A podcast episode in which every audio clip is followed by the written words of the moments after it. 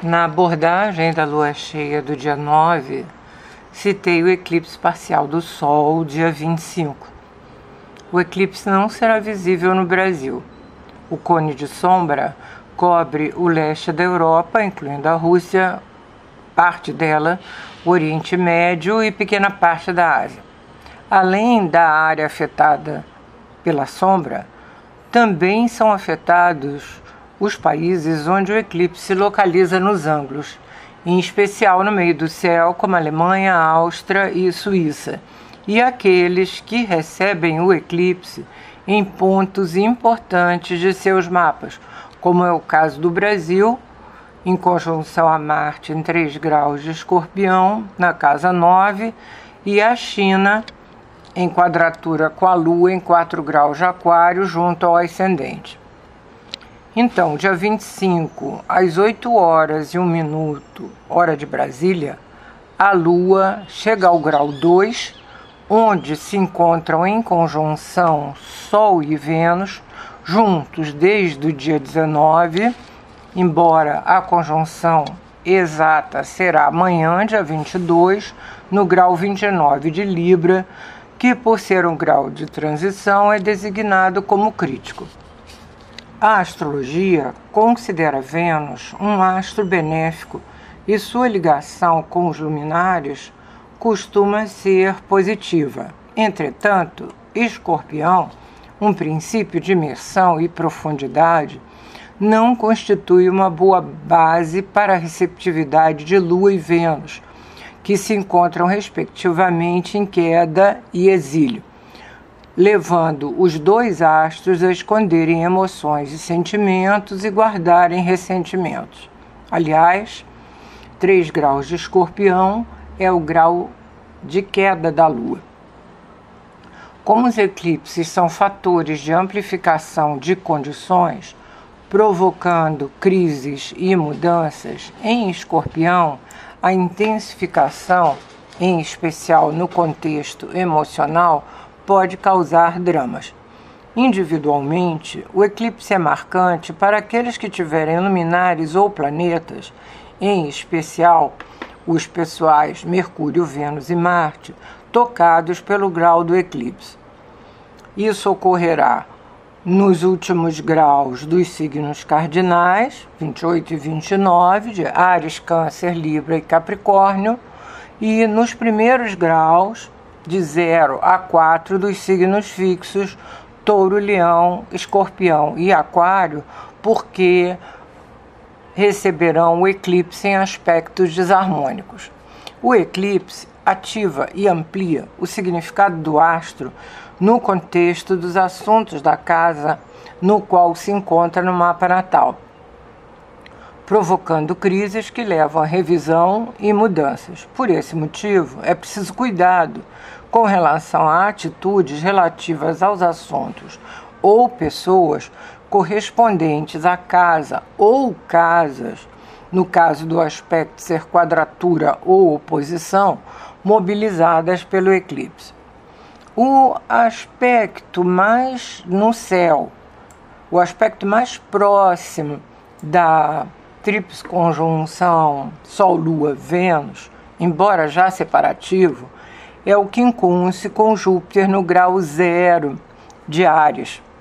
Júpiter é voltado para a exteriorização e Ares o impulsiona, mas como o planeta está em movimento retrógrado, dia 28 ele volta a Peixes, o estímulo pode não ser imediato. O aspecto de quincunce indica ajuste de condições que não se integram. Os dois astros receptivos estão no contexto de imersão do signo de Escorpião e Júpiter os incentiva à expressão visando participação. Plutão, regente moderno de Escorpião, portanto dispositor do eclipse, no grau 26 de Capricórnio, recebe da tríplice conjunção uma quadratura já separativa de 6 graus, além do mais, dissociada por signo. A relação de Escorpião com Capricórnio é de mesma polaridade, portanto, ambos são receptivos. mas por arco formam uma quadratura. No caso da quadratura atuar, irá exacerbar a intensidade e a reserva, promovendo passionalidade e dramaticidade, que em condições de forte acúmulo podem ser expelidas, provocando até separações.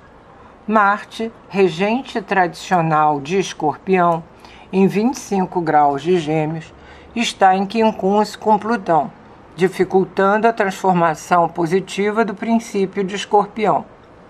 Marte está em movimento lento, se preparando para a retrogradação dia 30, quando também sairá do limite da eclíptica, ou seja, é como se ele já tivesse é, condições de menos previsibilidade. Portanto, não se sabe como poderá atuar.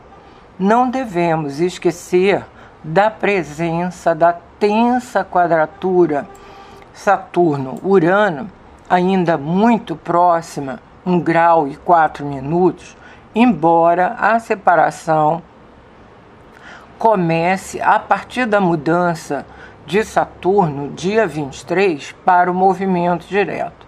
O eclipse é uma lua nova fortalecida, porque atua até que outro eclipse ocorra, o que acontecerá em 20 de abril de 2023, no grau 29 de Ares. Como acima citado, no mapa do Brasil, o eclipse se localiza junto ao planeta Marte, no grau 3 de Escorpião, na casa 9.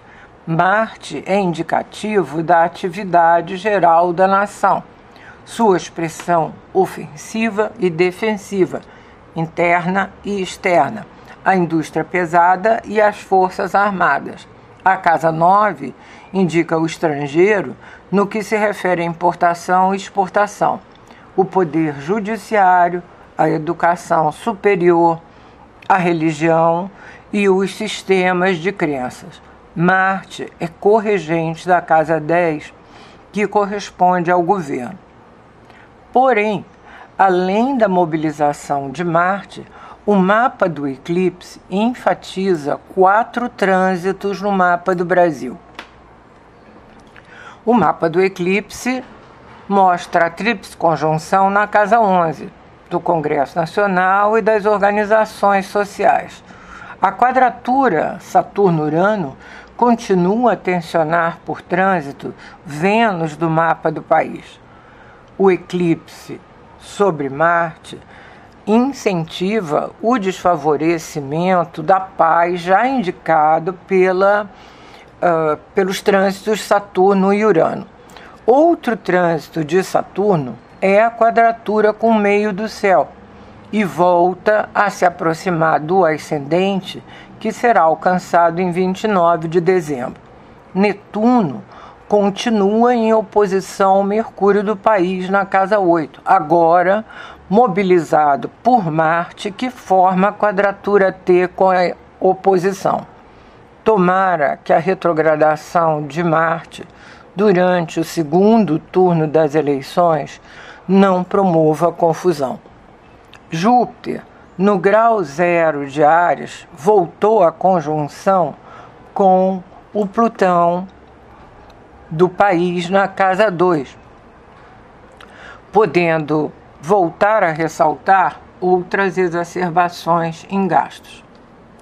Vamos para o segundo turno sob grande tensão é preciso, individualmente, não contribuirmos nem participarmos para ela. Atenção às fake news e que haja responsabilidade com relação à participação no futuro do país. Até a próxima.